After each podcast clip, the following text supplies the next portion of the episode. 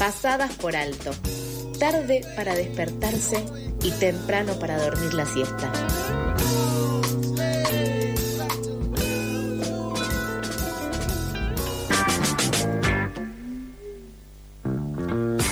Ocho horas 37 minutos y continuamos en Pasadas por Alto. Este fin de semana se realizarán en distintos puntos del país marchas y distintas celebraciones del orgullo LGBTIQ con actividades que seguirán hasta fines de noviembre en distintas provincias. Entre los reclamos más repetidos en las convocatorias se encuentran la sanción de una ley integral trans y una ley antidiscriminatoria, la defensa del lenguaje inclusivo y la justicia por Tehuel de la Torre, el joven trans desaparecido en marzo de 2021. Para ampliar sobre esta información y sobre lo que resulta de estas marchas del orgullo, estamos en comunicación con Franco Torchia, periodista y uno de los organizadores de la Marcha del Orgullo. San Isidro sale del armario. Hola Franco, ¿cómo estás? Acá Toto y Nico te saludan. Toto, Nico, ¿cómo andan? ¿Qué tal? Antes que nada, no fui organizador de la primera marcha de San Isidro, que me encanta que la citen, pero tuve el ah. honor de ser invitado a, conducir, a co-conducir en realidad. Eh, la marcha, la, primera de San Isidro, que fue hace poquito y que fue histórica, claro. Eh, pero no, no, no soy organizador, nunca viví en zona norte tampoco ni nada. Lo aclaro por las dudas porque la verdad que, que fue un evento muy conmocionante, muy importante políticamente, estuvo realmente muy bueno, fue muy poderoso. Eh, y bueno, y es fruto claro del trabajo de un conjunto de organizaciones, ¿no? del activismo disidente de zona norte. Perfecto, Franco. Disculpa, entonces que... No, no pasa eh, nada, no solo para que los oyentes sepan si no estaban al tanto. Genial. Eh, bueno, ¿qué reflexiones te merece esta nueva convocatoria de la Marcha del Orgullo y lo que se está organizando? Tras una marcha que fue realmente muy, muy, pero muy enorme, que fue la del año pasado, porque mm. el año pasado se conmemoraron 30 marchas en la historia de la diversidad sexual en la Argentina.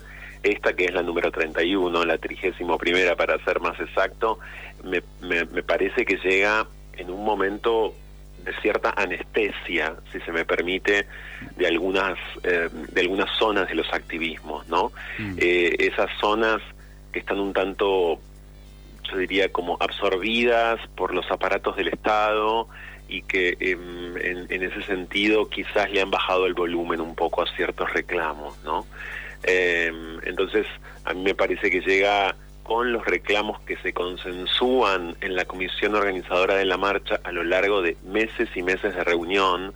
Esto nunca está de más aclararlo, porque en redes sociales luego hay quienes ven cuáles son las consignas con las que, por ejemplo, mañana se va a marchar y sienten que esas consignas son producto antojadizo de dos o tres funcionarios de, en este caso, la Federación Argentina LGBT, que es la, ONG que organiza em, la marcha, y, bueno, y que producto entonces de ese antojo, de ese deseo, esas consignas. Y no, las consignas surgen de meses y meses y meses de reunión en la comisión organizadora, que entiendo que se reúne todos los, los miércoles. Yo no soy organizador de la marcha tampoco, pero a mí me parece que llega en un momento en donde se trata de, mm, sin dudas, despertar para mí, en, algún sentido. Eh, de despertar porque siento que mm, ustedes mencionaban la desaparición de Tehuel de la Torre. Bueno, yo siento desde hace largo rato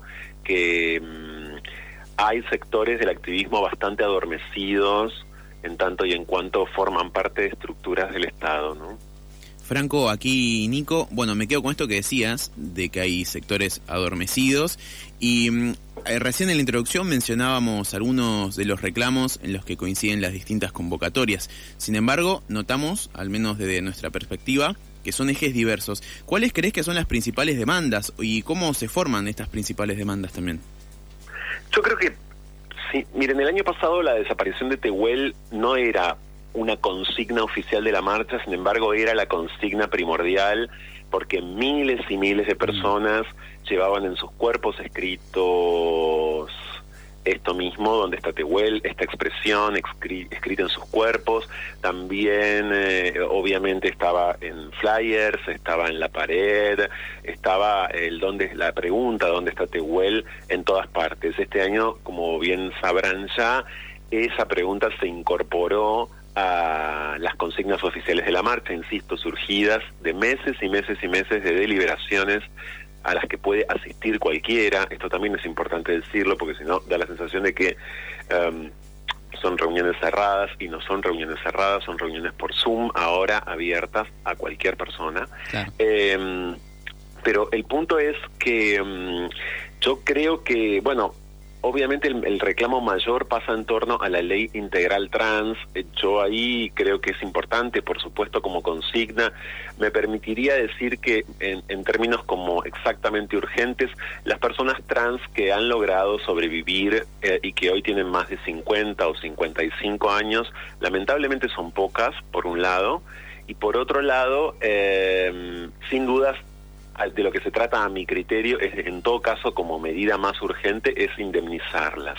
Estamos hablando de por ejemplo aquellas travestis y aquellas mujeres que han sido víctimas de la represión policial y antes también de la dictadura militar. Mm. E insisto, han logrado sobrevivir. Son muy pocas en algunas provincias como la provincia de Santa Fe, ya tienen una reparación, se le llama reparación, concepto problemático si los hay, pero bueno, vamos a llamarlo por su nombre a esto, se le llama reparación a esta herramienta que es eh, eh, la que estipula una pensión de acá hasta el día que, que mueran por haber sido víctimas incluso no solamente en la dictadura, sino también durante buena parte de la recuperación democrática, durante buena parte del desarrollo democrático de nuestro país, de los edictos policiales, de la violencia institucional, es decir, que han vivido en dictadura durante muchísimo tiempo. María Belén Correa, la activista travesti, diría hasta el 2012 con la eh, ley de identidad de género. Pero es verdad, sí, hasta hace, una, hasta hace una década con el surgimiento de la ley de identidad de género, pero en muchos casos durante estos años en buena medida también. Entonces, es mucho menos lógico, porque, porque mucho menos, sin dudas, pero también. Entonces, a mí me parece que, que, que el año pasado esto ya asomó, pero no era una consigna principal de la marcha, yo estaría pensando más bien como reclamo urgente en una indemnización travesti y trans, sin duda, ¿no? Por aquello que el aparato represivo del Estado ha hecho con esa población durante todas estas décadas. Yo creo que esa es la, es la consigna principal a mi criterio.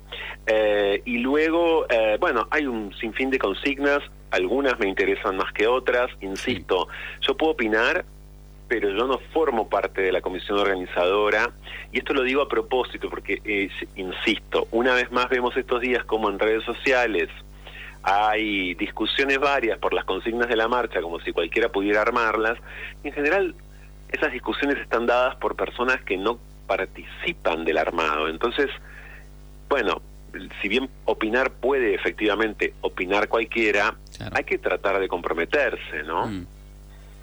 Bueno, Franco, ya para ir cerrando un poco, te quería consultar sobre otras de las consignas que aparecen, que es sobre el lenguaje inclusivo, eh, también relacionado, bueno, con las miradas diversas y eh, de distintas bueno orientaciones. Quería consultarte cuál es la importancia de seguir reivindicándolo y cómo lo encontrás actualmente, el debate respecto al lenguaje.